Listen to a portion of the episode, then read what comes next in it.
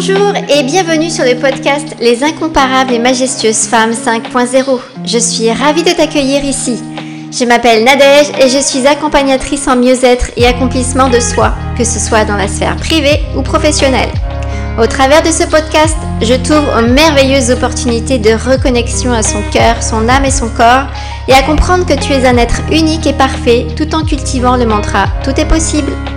Au fil des épisodes, je t'emmène à la découverte de capacités et potentiels incroyables auxquels chaque humain a accès, y compris toi. Car oui, tu es ce genre de femme incomparable et majestueuse qui peut développer son pouvoir intérieur au-delà de l'imaginable.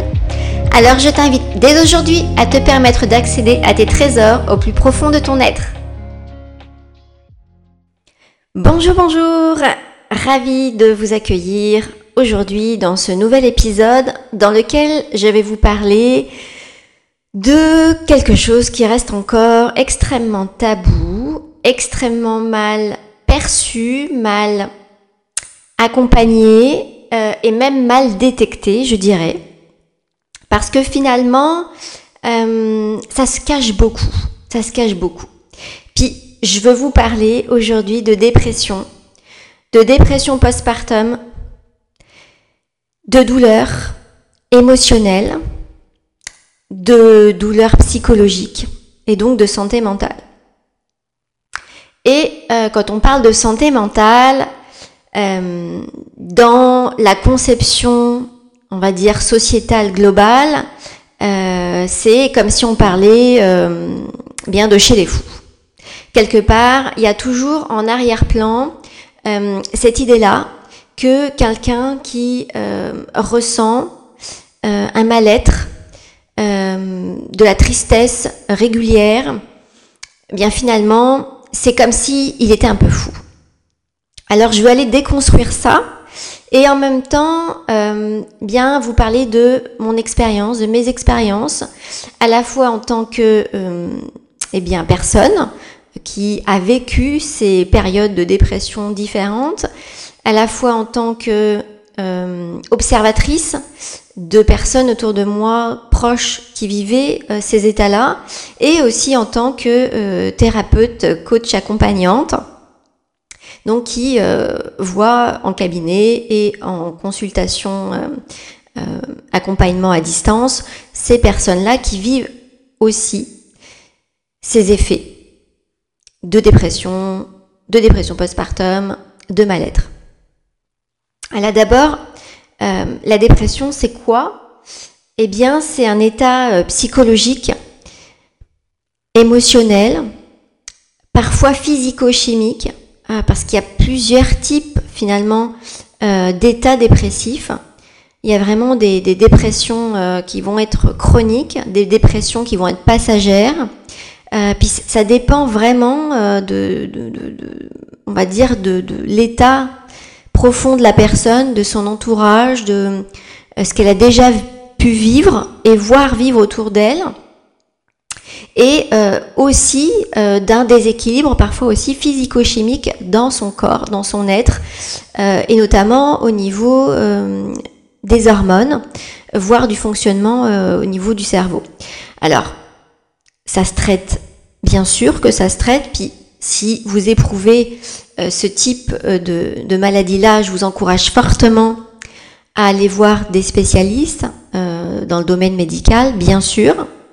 mais ici, on va aborder la dépression, la dépression postpartum, le mal-être psychologique émotionnel, sous une forme un peu différente et donc pas du tout du côté médical. D'accord? Soyons bien clairs là-dessus. Donc d'abord, qu'est-ce que c'est que la dépression? On parle de, bah, dépression nerveuse, euh, puis pas simplement d'un coup de déprime, d'un coup de euh, tristesse passagère. Euh, on peut appeler ça aussi, pendant un temps, on pouvait appeler ça la neurasthénie, la mélancolie, notamment dans la période romantique où énormément d'artistes, qui soient écrivains, qui soient dans la musique, eh bien, c'était le romantisme, c'était la mélancolie, c'était la tristesse. Euh, c'est pas seulement ça en fait, la tristesse, la perte de plaisir. Oui, c'est des perturbations de l'humeur, dont le rôle hormonal joue une grande importance. mais derrière, il y a aussi souvent des symptômes de fatigue intense, qui peuvent masquer d'ailleurs la dépression parce qu'on va croire souvent que hum, bien c'est de la fatigue. Puis on va les soigner la fatigue. Et même au bout d'un certain temps de traitement de fatigue avec hum, des vitamines, avec hum, des traitements X ou Y, la fatigue ne passe pas. Et c'est là où souvent la dépression peut passer inaperçue parce que finalement on focalise sur la fatigue et pas sur ce qu'il y a derrière. Ce manque d'énergie-là, ou parfois même à l'inverse une grande agitation, une grande excitation, ça va masquer un déséquilibre de l'humeur, un déséquilibre émotionnel. Et il faut aller en arrière-plan rechercher d'autres signes, d'autres symptômes comme des problématiques de sommeil. Est-ce que la personne dort assez, suffisamment ou pas? Parfois quand il y a trop de sommeil euh, ou pas assez de sommeil, ce sont aussi des signes à euh, mettre en, lien euh, pour aller du, côté médical, en tout cas donner un diagnostic. Il peut y avoir aussi des diminutions ou des augmentations de l'appétit, donc il peut y avoir aussi de l'anorexie en même temps, voire de la boulimie, avec des yo-yo en termes de poids, et il peut y avoir aussi des, problèmes de libido, bien sûr. Alors il y, a, vraiment plusieurs types de dépression. Moi je ne vais pas rentrer dedans dans, ce podcast-là. Euh, dans tous les cas, ce, que, ce, que, ce dont je veux parler en fait, c'est pour les personnes qui perçoivent, qui ressentent ces dépressions-là, cette grande fatigue-là dans un premier temps, parce qu'il n'y a pas toujours de pleurs. on parle dans l'idée commune que la dépression, c'est souvent une tristesse profonde et intense. Oui, mais pas seulement. Parce que parfois la personne ne ressent absolument pas de tristesse. Elle se sent simplement coupée d'elle-même, coupée de ses émotions. Elle peut d'ailleurs ne ressentir aucune émotion. Il y a comme une perte euh, de sensation, d'émotion. Se sentir coupé de soi-même, coupé du monde. Euh, il y a une perte de sens dans la vie. Plus rien n'a d'intérêt. Puis, en arrière-plan de ça, ce qui est intéressant à aller voir, c'est euh, qu'est-ce que vous vivez? Est-ce que vous vivez du surmenage? Est-ce que vous vous sentez euh, comme rempli de solitude, même si vous êtes entouré de monde? Parce que parfois on peut se sentir extrêmement seul lorsqu'on n'est pas compris, lorsqu'on se sent euh, dans un environnement physique, relationnel, qui n'est pas celui qui nous correspond et on se sent seul, on se sent mal dans sa peau, mal dans son corps, mal dans sa tête, pas à sa place. Et ça aussi, ça fait partie euh, des déclencheurs euh, de la dépression. Parfois aussi, on peut avoir vécu des événements difficiles, voire traumatisants. Il peut y avoir des problèmes euh, personnels ou professionnels récurrents, comme des problèmes financiers, comme des problèmes de conflits euh, conflit relationnel avec une ou plusieurs personnes dans son environnement proche, dans son environnement professionnel. Ça peut être des problèmes de couple. Ça peut être suite à euh, une perte, la perte d'une personne chère, que ce soit euh, un éloignement, une rupture de, relation ou un deuil euh, lors d'un décès par exemple, une séparation, un divorce bien sûr, mais aussi le départ d'un enfant qui grandit puis qui part de chez nous. Voilà, ça peut vraiment être comme quelque chose de très varié dans les déclencheurs. Et puis là aussi, il va y avoir des niveaux euh, très différents de quelque chose qui va être plutôt léger à quelque chose qui va être euh, plus sévère. soit effectivement il y a de la tristesse régulière, la personne elle va pleurer toute la journée, ou plusieurs fois par jour, euh, sans savoir pourquoi, avec juste une impression de douleur, de souffrance interne. Euh, donc on a parlé de la fatigue aussi, euh, ou alors il peut y avoir aussi des pertes d'intérêt total pour sa vie, les autres, le monde extérieur, une incapacité à, prendre du plaisir, à trouver du plaisir, à, ressentir de la joie, une incapacité à aimer, à ressentir de l'estime pour soi, à ressentir sa propre valeur. Et donc, il va y avoir quelque part aussi une autodépréciation. Euh, ne pas se sentir à la hauteur, ne pas se sentir assez, ne pas se sentir euh, suffisant. Euh, et euh, aller jusqu'à même se sentir euh, médiocre, voire avec des qualificatifs, des qualificatifs pires. Donc, c'est vraiment aller savoir, ressentir où est-ce qu'on en est. Puis souvent, quand on est dans des formes graves dont on ne va pas parler ici, mais qu'on peut voir dans son entourage, la personne, elle ne se rend pas compte. Comme elle est coupée d'elle-même, elle ne se rend pas compte. Par contre, euh, donc si vous qui écoutez ce podcast, vous, avez l'impression euh, de ressentir une forme de dépression, c'est que vous n'êtes pas dans, ces formes graves, euh, mais que donc c'est vous êtes dans les signaux d'alarme où vous sentez que quelque chose, en tout cas, n'est pas naturel dans ce que vous ressentez, dans ce que vous vivez. Et justement, c'est le moment d'aller mettre du sens, d'aller mettre de la lumière sur quels endroits dans votre vie euh, font que vous vous sentez mal, que vous avez du mal à vous projeter dans l'avenir, euh, qu'il y a euh, ce sentiment de ne pas avoir de valeur, de ne pas ressentir d'intérêt pour des activités qui avant peut-être ben, vous faisaient plaisir. Alors finalement, ça a forcément un impact sur la vie quotidienne, puis sur son entourage. Euh, souvent, on ressent des troubles du sommeil. Euh, il peut y avoir comme vraiment de très très très très mauvaises nuits. Euh, ou alors il y a un sommeil qui n'est pas réparateur. Ou au contraire, on va beaucoup beaucoup dormir, mais toujours ce sommeil n'est pas réparateur. il y a des réveils réguliers. Il y a donc des insomnies. On va aller euh, peut-être euh, des plantes pour pouvoir aider à dormir ou euh, d'autres choses. Mais finalement, on se sent toujours fatigué au réveil, puis il y a un manque d'entrain, un manque de motivation. On voit toutes de la même couleur. Il n'y a pas de contraste finalement. Puis notre entourage peut nous faire des remarques et nous dire, ben, t'es toujours fatigué, ou tu sembles à côté de la plaque, ou euh, tu sembles euh, ne pas avoir de mordant, manquer de, dynamisme. Ça aussi, finalement, euh, ça peut être comme des déclencheurs de prise de conscience qui peuvent être un peu douloureux parfois parce qu'on n'a pas l'impression, on peut ne pas voir, ne pas se voir dans cet état-là. Et du coup, peut-être que le regard extérieur, quand on est bien entouré, puis on reviendra sur la qualité de l'environnement relationnel et euh, physique, dans l'habitation par exemple, eh bien ça va être important de bien s'entourer, d'être en relation avec les personnes qui vont vraiment être dans la bienveillance et le non-jugement pour avoir un regard sur nous qui va être euh, plus honnête, franc et authentique.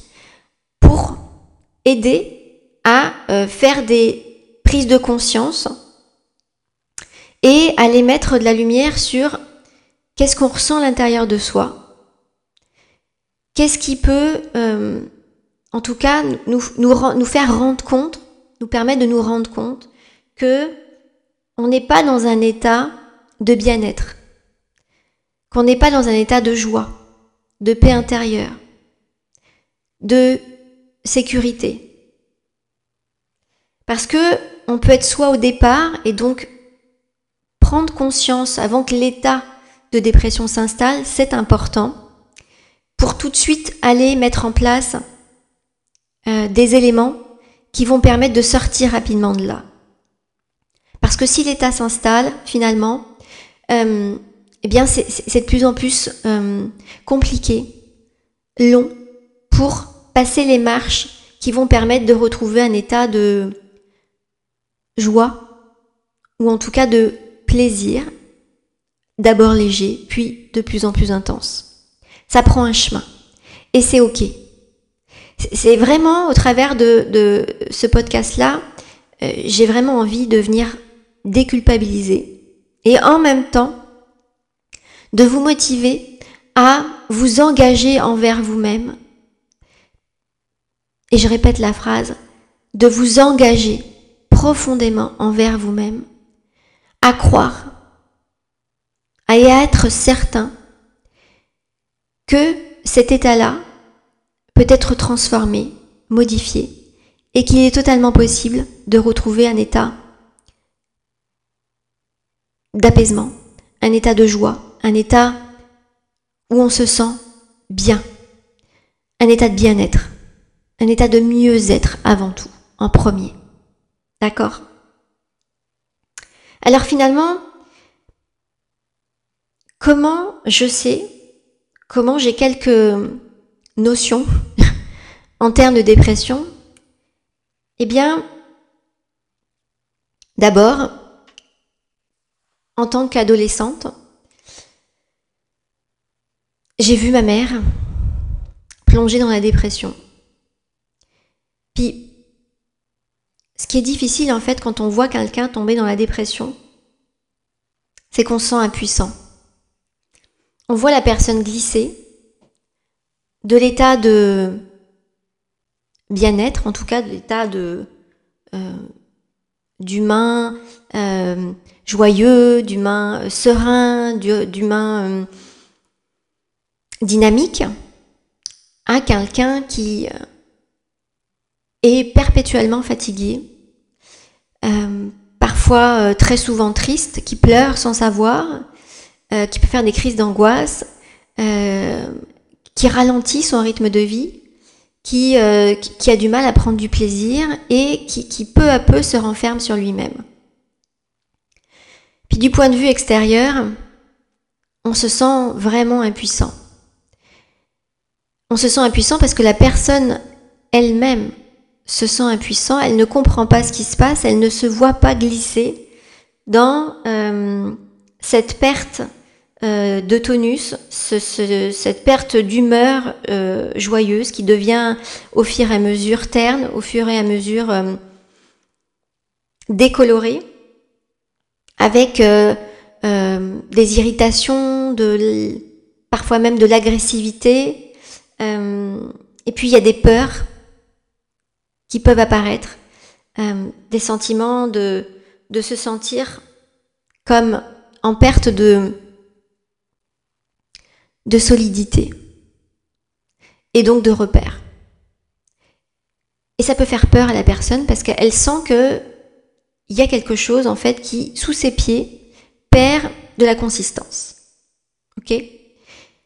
Donc moi, en tant qu'adolescente, euh, j'ai vu ma mère, donc après le, décès de, euh, de ma grand-mère, de sa mère à elle, euh, perdre pied, perdre pied dans son quotidien, parce que sa propre maman était, était son pilier depuis toujours qu'au niveau familial, eh bien, elle se sentait pas forcément à sa place, euh, que euh, il y a eu des conflits euh, énormes qui sont apparus à partir du décès de, de ma grand-mère, et elle s'est sentie en difficulté, elle s'est sentie en perte de repère, elle s'est sentie déséquilibrée, elle s'est sentie perdre sa place dans la famille. Parce que finalement, les problématiques familiaux qui sont apparues à ce moment-là, eh bien, ont fait que euh, elle s'est vue rejetée, euh, au-delà de se sentir abandonnée par le décès de ma grand-mère, qui était son, vrai soutien, son vrai pilier. Et euh, elle n'a pas su à, quoi se raccrocher. Même si moi j'étais là, même si on était dans un quotidien qui était euh, ben, celui d'une adolescente. Fallait qu'elle soit présente, qu'elle fasse euh, à manger pour mon père, pour moi, mon père qui travaillait euh, toute la journée. Et finalement, ma mère était maman au foyer. Elle s'occupait de la maison, elle s'occupait de moi, elle s'occupait euh, de, de, faire en sorte qu'on soit euh, le mieux possible en santé, euh, bien habillé, propre, la maison aussi, qu'on ait de quoi manger sur la table, donc elle s'occupait de faire les courses, etc. Et ces problématiques-là sont venues l'ébranler fortement. comme un boom, un énorme boom. Et finalement, combien même elle est allée voir le médecin, ça n'a pas suffi. Il aurait fallu qu'elle soit accompagnée par un professionnel euh, non jugeant qui puisse euh, lui, lui dire à quel point c'était normal ce qu'elle vivait, parce que c'était hum, une période de deuil d'abord et avant tout, que être triste, que se sentir abandonné, que euh, se sentir en perte d'équilibre, bien ça faisait partie du processus de deuil en fait. Et qu'il y avait un temps d'acceptation pour parler, dire euh, sa souffrance. Puis finalement, euh, ma maman n'a pas eu l'occasion de parler de sa souffrance réellement, à part à moi. Euh, parce que oui, ils avaient des amis, mais que ben, elle n'avait pas envie de parler de ce qu'elle ressentait, de son mal-être finalement à ses amis, et que finalement, bien la première personne qui était là, c'était moi. C'était moi, adolescente, comme sa meilleure amie. Et en même temps, dans euh, notre relation qui commençait à être un peu conflictuelle, euh, où je me détachais de euh, l'enfant que j'étais pour devenir une future adulte. Et donc on n'était pas toujours d'accord. Et elle prenait finalement nos conflits contre elle. Elle se sentait de plus en plus rejetée, de plus en plus abandonnée, de plus en plus en perte d'équilibre, en perte de repères. Au-delà des difficultés donc de conflits familiaux qui naissaient, euh, pour euh, les problèmes souvent d'héritage, euh, parce que ça naît souvent dans ces moments-là aussi. Tout arrive en même temps. Et donc, gérer le quotidien, gérer une adolescente, gérer les problématiques familiales, gérer bien aussi le quotidien de mon papa qui rentrait du travail dans un travail qui lui aussi était peu épanouissant au final, eh bien ça faisait beaucoup ça faisait beaucoup. Puis elle aurait eu besoin d'aller parler, d'aller euh, euh, lâcher en fait ces grosses pierres qu'elle avait dans son sac à dos là qu'elle portait, avec d'autres difficultés de vie qu'elle avait gardées depuis euh, finalement des années de son enfance. Et bien elle ne savait pas quoi faire et c'était pas dans la norme d'aller voir quelqu'un ou en tout cas pas aussi couramment et il y avait toujours en arrière-plan la peur de se sentir fou de finir dans un asile, dans un asile euh, parce que on était mal. Et j'ai envie de revenir là-dessus parce que finalement, avec cette idée-là, cette conception-là, d'avoir peur du regard des autres, et donc de s'empêcher de faire ce qui pourrait nous aider à aller mieux, dans le cas où on serait jugé, dans le cas où on serait pris comme fou dans le cas où on, pourrait finir euh, dans un état encore pire que celui qu'on est, finalement on s'empêche d'aller mieux. Et oui, l'histoire euh, médicale et psychologique, psychiatrique même, en France dans les années 50, euh, 60, peut-être même 70, et, et, bien sûr, bien avant tout ça, c'est une histoire qui est dur, difficile. Puis c'est pas pour rien en fait que euh, ces conceptions-là de euh, quand quelqu'un allait mal, pouvait aller chez les fous et pouvait être euh, mis sous camisole entre guillemets. ça a perduré dans le temps et ça fait énormément de mal. Ça empêche énormément de gens de prendre conscience maintenant que tout a changé malgré tout, qu'on n'est plus du tout dans euh, ces, paradigmes-là, euh, parce que la santé mentale, elle est devenue un enjeu majeur dans notre monde, dans nos sociétés, et que c'est extrêmement important de sortir de ces vieilles idées, entre guillemets, pour prendre sa santé euh, mentale, émotionnelle à bras le corps et de se dire, je ne vais pas rester comme ça, je vais m'aider, je vais me faire accompagner et je vais sortir de là. Parce que finalement, ma maman est jamais sortie de cet état-là. Jusqu'à son décès, donc presque 25 ans après le décès de sa propre mère, ma mère a vécu en dépression. Et forcément que ça s'est pas amélioré avec les années. Forcément que, non pas que ce soit profondément aggravé, Non, mais c'est resté à un état où finalement, elle n'a pas profité de sa vie.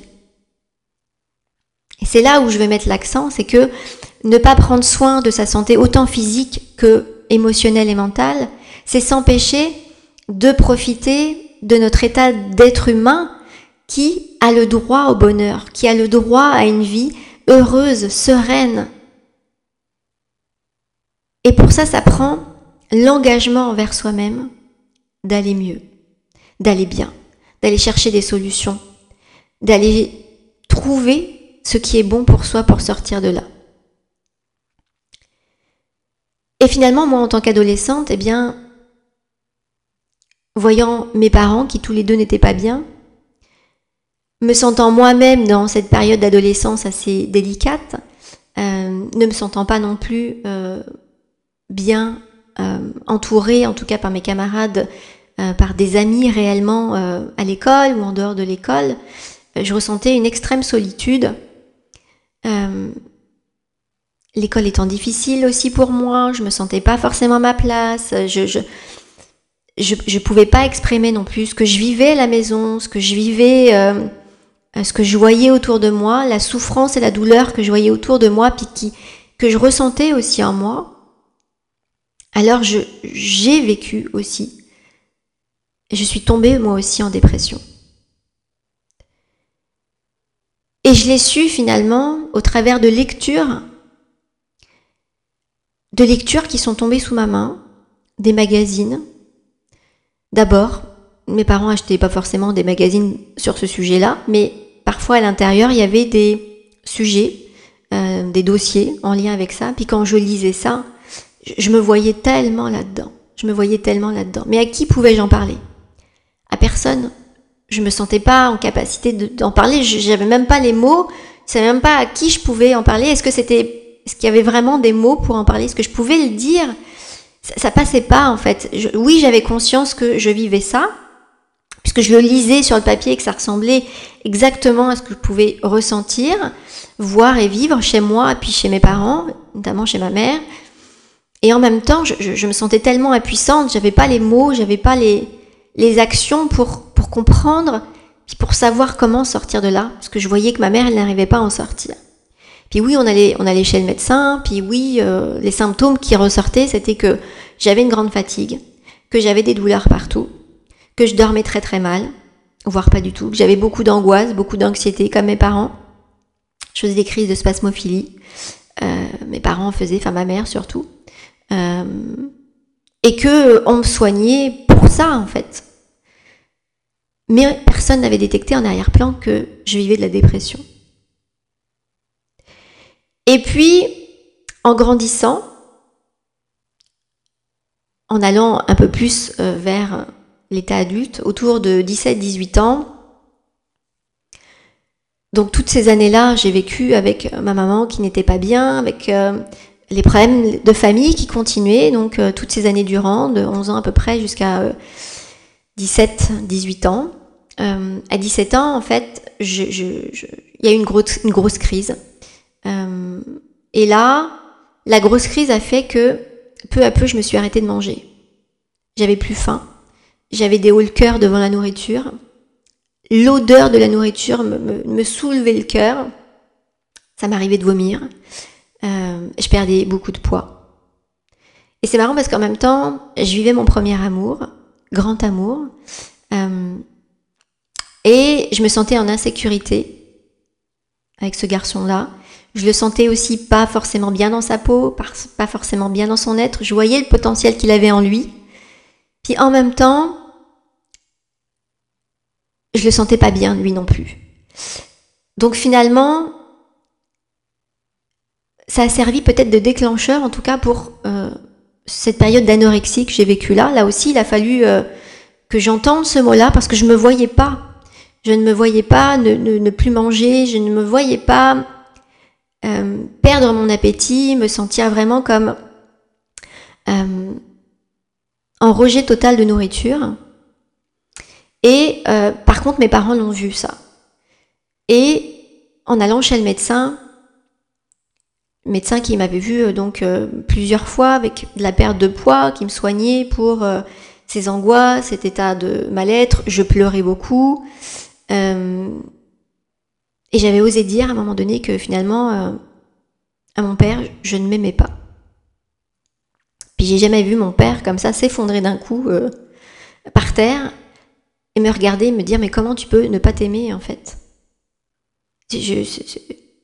C'était extrêmement douloureux pour mon père d'entendre que je ne m'aimais pas. Et, ça m'a fait un, bien terrible de pouvoir enfin exprimer à mes parents J'en ai encore des émotions dans la gorge en en parlant. Que je me sentais mal dans ma vie.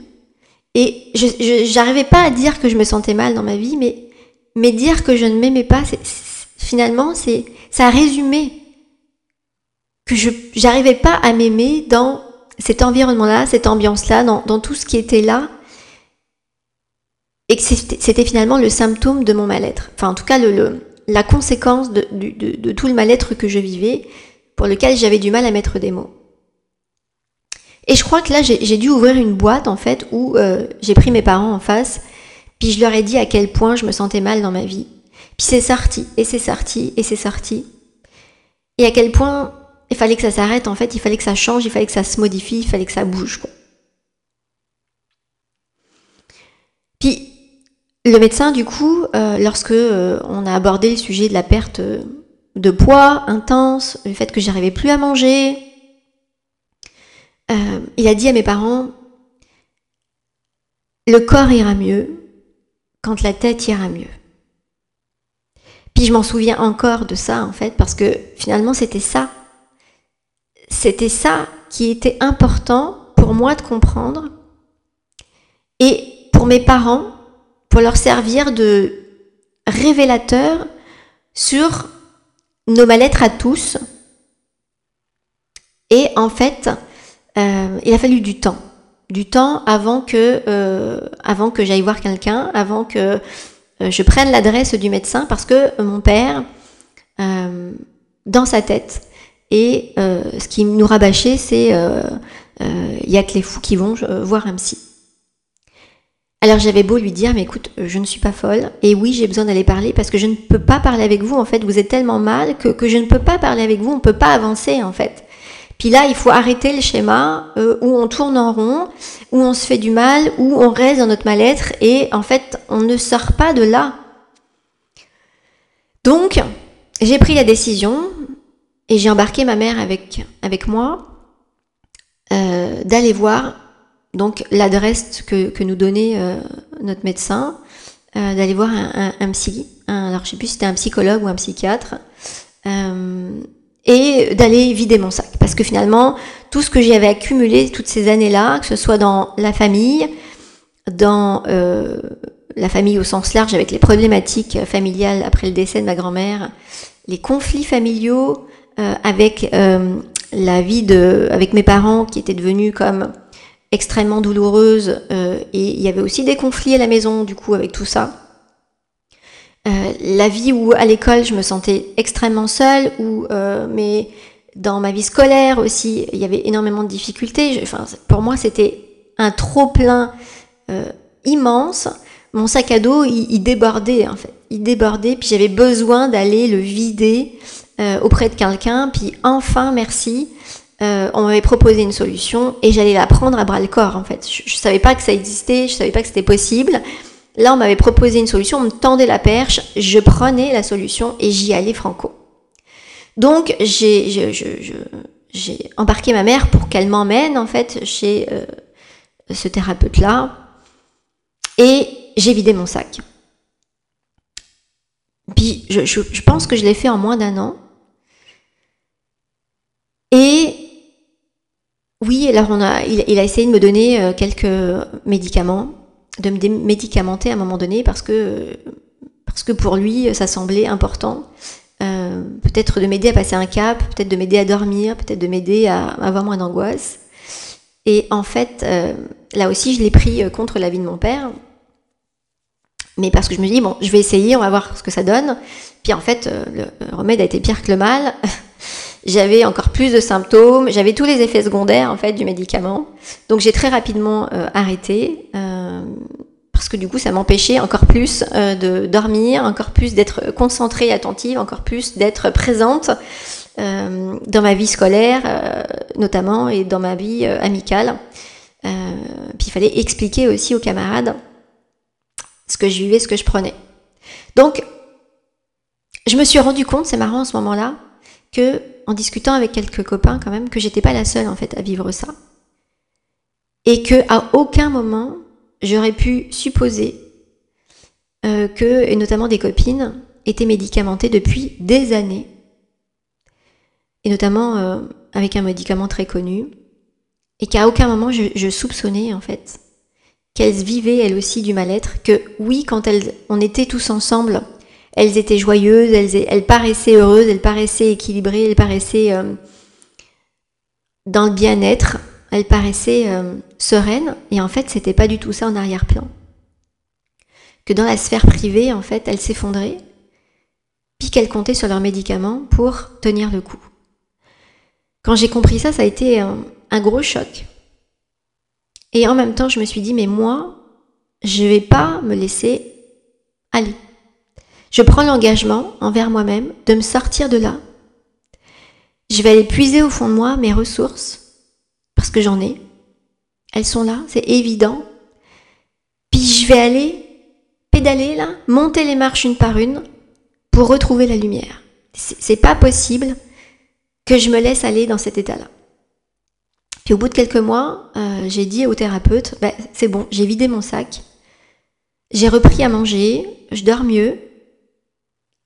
J'avais arrêté les médicaments, j'avais dû les prendre peut-être trois semaines, euh, et, euh, et ça allait beaucoup mieux en fait, je me sentais beaucoup mieux.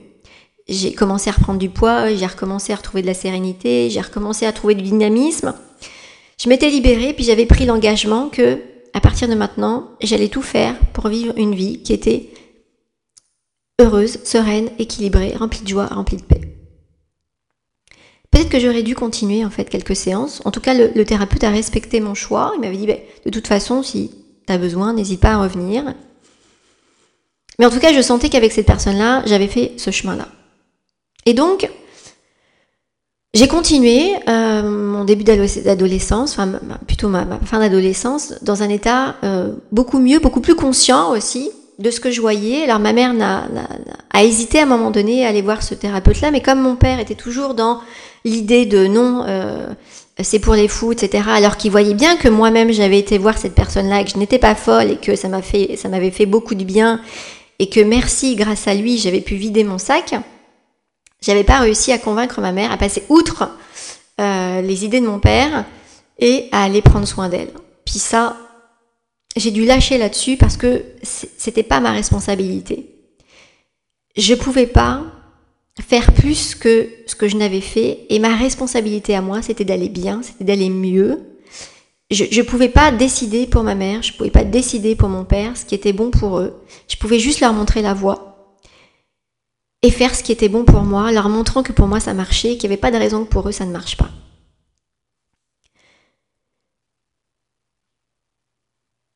Alors, à partir de ce moment-là, j'ai tout fait pour vivre et aller prendre conscience de ce que je vivais, de ce que je ressentais en moi, pour aller le mieux possible.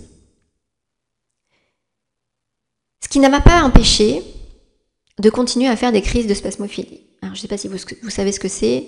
C'est des crises d'angoisse régulières, avec des oppressions respiratoires, parfois de la tétanie, on a les bras qui se serrent, on a les larmes qui coulent, euh, enfin bon, il y a plein d'autres symptômes, mais ça allait beaucoup mieux, malgré tout, je continuais à faire des crises d'angoisse, euh, et ce pendant des années. Jusqu'à ce que finalement, ma mère décède à son tour, et que je me retrouve à la place de ma mère, 25 ans avant, et que je, vive un, un, boom, un boom complet dans ma vie, euh, avec un burn-out, avec euh, une remise en question professionnelle, avec euh, de la fibromyalgie, donc des douleurs intenses partout dans le corps, où mon corps me disait de stopper, de m'arrêter sur ce que je vivais là, parce que j'avais l'impression de vivre une vie pleinement heureuse. Euh, je me sentais heureuse. Euh, j'avais, et puis j'ai toujours euh, mon, mari qui, qui est qui, qui, un soutien permanent, qui est très dans l'amour, dans la joie, dans, dans la paix, même si lui aussi pouvait ressentir des moments de mal-être, mais toujours je faisais un tas d'activités, j'avais un job qui me plaisait, je, voilà, j'avais une vie, j'avais une maison, euh, j'avais des amis, je, me sentais euh, pourtant dans une vie qui, me correspondait, puis plaf, ma mère décède, et là, euh, tout me tombe sur la tête. Dépression. Dépression profonde. Je pleurais toute la journée, j'avais mes douleurs en plus qui, qui faisaient que euh, je me sentais finalement dans un, puits sans fond, tombée dans un puits sans fond, en perte de repères, en perte d'équilibre, en remise en question totale, mal dans mon corps, mal dans ma peau, mal dans ma tête, ne sachant plus qui j'étais, ne sachant plus, euh, en perte d'identité réellement. Puis je crois que là c'est un nœud important, l'identité en fait. À quel moment on comprend qui on est, à quel moment on comprend que on est en transformation. Et, j'étais dans une période de transformation, j'étais dans une fin de cycle, et je comprends maintenant, après coup, en fait, tout comme ma mère était dans une fin de cycle au moment du décès de sa propre mère, au moment où elle a fait cette dépression-là, au moment où euh, tous les événements traumatiques qui nous arrivent viennent pour nous dire, attention, c'est une fin de cycle, il y a un renouveau qui arrive, tu es en période de transition, de changement, de mutation, un peu comme une chenille qui, rentre dans, un, phénomène chimique et physique de, cocon, euh, où elle est en train de se transformer à l'intérieur avant de devenir après coup papillon. On n'a pas idée du tout de, ce que vit la chenille dans son cocon, quelle transformation, métamorphose euh, elle vit à l'intérieur. Est-ce que c'est douloureux? Est-ce que c'est confortable? On n'a aucune idée euh, de, ça, mais c'est certainement très inconfortable. Et en fait, c'est exactement ce qu'on vit nous les humains. C'est-à-dire qu'on vit des cycles, des expériences de vie initiatiques euh, dont personne nous a parlé finalement. Et euh, on prend ça comme des surprises, comme étant anormal, alors que c'est tout à fait normal de vivre des fins de cycle et des renouveaux de cycle, parce qu'on est en perpétuelle mutation, en perpétuel changement en fait. Tout se transforme en nous. Tout notre enveloppe corporelle se transforme, nos cellules à l'intérieur de nos corps se transforment en permanence, tout est renouvelé en permanence. La forme se débrouille pour euh, rester plus ou moins la même, évoluer bien sûr avec l'âge, mais, tout en permanence reste plus ou moins le même, alors qu'en fait, fondamentalement, dans, la matière, dans la cellule, tout a changé, en fait, tout est renouvelé. Pourquoi ce serait différent dans nos expériences de vie, euh, dans cette incarnation qu'on vit là sur Terre? C'était exactement pareil. Seulement personne ne nous l'a appris ça. Puis moi, quand j'ai vécu là ce, grand boom, ce grand clash dans ma vie avec la perte de ma mère, cette perte de repères-là, cette perte de, de, ma vie telle que je croyais qu'elle était euh, mienne à vie, ou en tout cas le plus longtemps possible, eh bien ça a été de croire que rien n'a une fin, que tout doit être permanent dans un état similaire. Puis non, ça n'est pas possible, ça n'est pas le cas. Nous sommes sur Terre pour vivre des expériences, pour vivre euh, du renouveau, du changement, pour euh, devenir une nouvelle personne, incarner exactement euh, ce pourquoi on est venu vivre sur Terre, qui n'est pas d'être en permanence la même chose, dans le même état, toute notre vie. Non. On est là pour vivre des choses qui sont différentes, pour prendre des degrés de sagesse, de maturité, essayer, expérimenter des nouvelles choses, des nouvelles relations, des nouveaux environnements, tout en fait. Puis parfois, on, ne veut pas voir certains signes avant parce que justement, on n'a pas appris à les regarder ces signes-là. On se dit bah non, euh, c'est pas possible. Moi, j'ai pas envie de changement. Je veux pas que ça change. J'ai peur du changement. J'ai peur de l'inconnu. Puis oui, ça fait peur le changement et ça fait peur l'inconnu. On voudrait que toutes les choses restent les mêmes parce que c'est ce qu'on connaît. Et puis le cerveau, il veut nous protéger de la douleur, de l'inconnu. Donc, il nous, il nous donne encore plus de souffrance pour nous accrocher au connu nous accrocher à ce qu'on a toujours connu. Et c'est là en fait où on expérimente encore plus de douleur parce que ce à quoi on résiste persiste. Ce à quoi on résiste persiste. Et en fait, on résiste au changement. On résiste à l'explorer l'inconnu. On résiste à l'explorer une nouvelle version de nous-mêmes qui sera certainement bien mieux et différente de celle qu'on a toujours connue là parce que il y a autre chose qui nous attend après. Et donc, on lutte, on lutte, on lutte pour ne pas aller explorer ces moments-là et rester dans ce qu'on connaît et on perd une énergie de fou et on se fait énormément de mal au final. On expérimente donc la fatigue, la dépression, euh, la tristesse, la perte de repères, la perte de sens, etc. Mais tout ça, c'est pas pour nous faire du mal, c'est fait pour nous créer à un moment donné un électrochoc en nous disant Stop, c'est fini là, aujourd'hui. Je prends l'engagement de faire en sorte de tout mettre en place pour aller ouvrir la porte de la nouvelle moi qui m'attend juste derrière cette peur du changement-là. Regardez la peur du changement en face. La voir, l'embrasser, l'accepter, la prendre par la main et lui dire ok, on y va ensemble. On ouvre cette porte du changement ensemble. On fait son deuil, faire le deuil de son passé, au-delà de faire le deuil de ce qu'on peut perdre, de qui on était aussi, faire le deuil de qui on était, faire le deuil de chaque petite chose qu'on a eue jusque-là, pour ne pas rester dans le passé, pour ne pas rester dans la nostalgie. Parce que le passé, c'est le passé, puis le présent, là, c'est le moment où on, peut être acteur pour s'ouvrir au changement, au futur et à toutes les nouvelles possibilités incroyables qui nous attendent juste après. C'est vraiment ce que j'ai compris en traversant ces années-là de dépression, de maladie, de, de douleur, de souffrance morale et physique intense en fait. Quand j'ai pris conscience à un moment donné que j'étais pas venue sur Terre pour souffrir. Personne n'est venu sur Terre pour souffrir, mais que la souffrance, elle vient juste nous, nous mettre une alarme pour nous dire attention, tu n'es pas à la bonne place. Attention,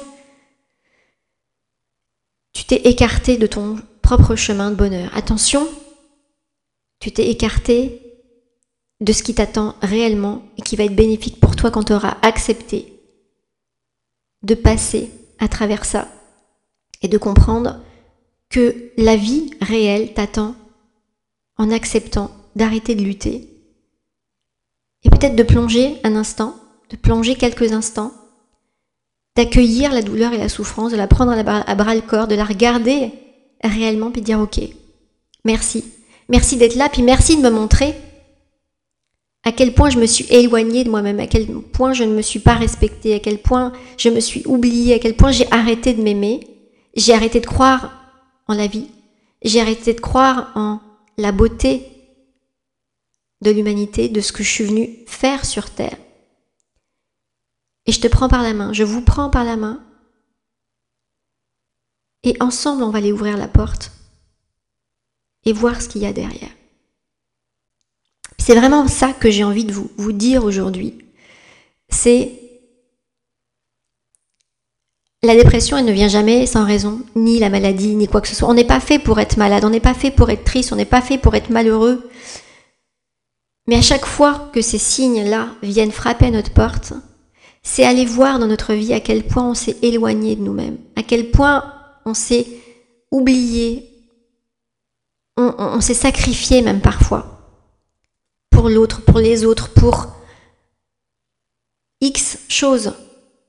Et à quel point il est temps à partir de maintenant d'aller reconnecter avec la foi profonde, la foi profonde qu'aucun être humain sur Terre n'est venu pour souffrir, et qu'en prenant l'engagement d'aller découvrir au fond de notre souffrance les trésors et les ressources qu'il y a en nous et qui vont nous permettre d'aller découvrir la vie réelle qu'on peut vivre réellement quand on aura compris et intégré les ressources qui sont là, qu'on n'a pas voulu voir jusqu'à présent, et qui sont la clé pour ouvrir la porte de notre prochain bonheur. Ce qui ne veut pas dire qu'on ne va pas revivre après des périodes de difficulté. Parce que finalement, dans mon expérience, donc après avoir compris tout ça, avoir fait le chemin intérieur vers moi, que j'ai récupéré la joie, la paix, la sérénité, que j'ai plus jamais fait de, crise d'angoisse, que, que j'ai plus jamais ressenti cette dépression-là, malgré tout, quand je suis devenue maman, j'ai vécu à nouveau une paire de repères. À nouveau, mon identité s'est vue transformée. Je n'étais plus jamais la même, à nouveau. Parce que finalement, quand il se passe des événements, quand il se passe euh, euh, des choses dans notre vie qui font qu'on perd nos repères, qu'on perd le sens de la vie, en fait, c'est qu'on est en, mutation d'identité propre, qu'on ne sait plus qui on est, on ne sait plus euh, sur quoi se baser, on ne sait plus sur quoi s'ancrer, on perd cette solidité-là. Il nous manque nos piliers, c'est juste qu'on rentre dans un cocon. La chenille en nous, elle rentre dans le cocon là, qui est inconfortable, dans lequel il se passe tout un tas de, de, de, de phénomènes physiques, chimiques, de métamorphoses, où la chenille, elle est en train de se transformer en papillon là. Est-ce que c'est agréable? Est-ce que c'est confortable? On ne sait pas vraiment. On ne le voit pas. C'est dans un cocon. On a juste à rentrer dans ce cocon-là, à vivre le phénomène qui est là. Aussi inconfortable soit-il, il est nécessaire. Nécessaire. Il y a juste à le, vivre, l'accepter, l'intégrer comme étant la normalité. Ça, c'est la normalité. Parce que juste après, avec tout ce qui aura été transformé à l'intérieur de nous, les trésors qui auront émergé, la lumière là à l'intérieur de nous, on va pouvoir crever le cocon et se transformer, se voir en papillon, prendre son envol à ce moment-là. Puis j'ai vraiment envie que vous gardiez cette image en tête là. La chenille, elle n'est pas faite pour rester chenille. À aucun moment. Elle est faite pour passer par ce passage de cocon là, là, qui est douloureux, inconfortable. On suppose, en tout cas, et, que nous aussi, on vit ces moments de contraction là, contraction où, où, plus rien ne va dans notre vie, où on est en perte de repères, et en même temps, on est en reconstruction de repères, de nouveaux repères, dans l'inconnu. On est dans ce processus de transformation, de métamorphose. Et il n'y a pas à lutter, il y a juste à le vivre et à se faire accompagner. Pour que ce soit le plus confortable possible, pour que nous, on comprenne ce qui se passe à l'intérieur de nous, qu'on y mette des mots dessus, pour qu'on le vive le mieux possible, qu'on laisse s'exprimer ce qui a besoin de s'exprimer, qu'on aille euh, régler, dénouer, mettre de la douceur, du baume, de guérir aussi nos blessures en même temps passées et pour aller rechercher les trésors, les cadeaux à l'intérieur de nous qui vont nous permettre là de continuer notre processus de transformation de chenille en papillon dans ce cocon-là, avant qu'on ait la force de crever ce cocon-là et qu'on s'envole en papillon. Parce que là, ça y est, on se retrouve à notre juste place. Pour combien de temps? On n'en sait pas. On n'en a aucune idée. Parce qu'il y a, c'est cyclique.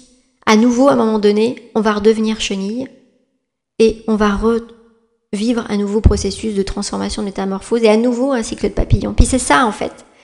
En nous, en chacun de nous, c'est exactement ça.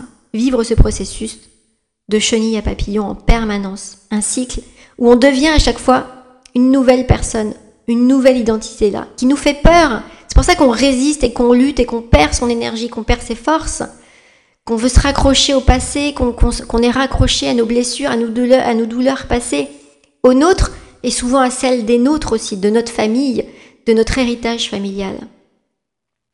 Il y a juste à le voir, à le regarder, avec beaucoup de compassion, d'empathie, d'amour, se regarder avec beaucoup d'empathie, de compassion et d'amour, se dire ok, je vois ça. Puis maintenant, à partir d'aujourd'hui, je laisse ce qui ne me convient pas, ce qui ne me convient plus. J'accepte de couper ces liens-là. J'accepte de laisser ces poids-là derrière moi, de laisser ce qui, ne me, ce qui ne me va plus, ce qui me fait du mal. Puis j'accepte de rentrer dans le cocon, là, de vivre ce processus transformationnel, d'intégrer, de laisser monter, de laisser euh, s'expandre cette nouvelle identité à moi, que je vais aller comprendre, chercher, qui va me redonner une nouvelle solidité, puis je vais pouvoir m'envoler comme papillon, puis vivre ce nouveau cycle-là. Et à un moment donné, il y aura un autre cycle, c'est obligé. Nous sommes des êtres d'évolution, nous sommes des êtres cycliques. Parfois c'est doux, parfois les turbulences sont moins douces, mais elles sont toujours là pour nous apprendre quelque chose de mieux, pour aller intégrer notre propre sagesse, puis pour aller euh, contribuer au monde. Notre seul objectif dans la vie, c'est d'être heureux, et on doit tout faire pour être heureux, se sentir bien, vivre aussi les moments de mal-être comme étant normal, traverser ces moments de mal-être avec la, foi, la croyance puissante et profonde que c'est passager, que c'est transitoire et que moins on va lutter, plus on va passer rapidement à travers. Et plus on va trouver notre nouvelle identité et vivre ce processus de nouvelle identité-là jusqu'à la prochaine. Ok?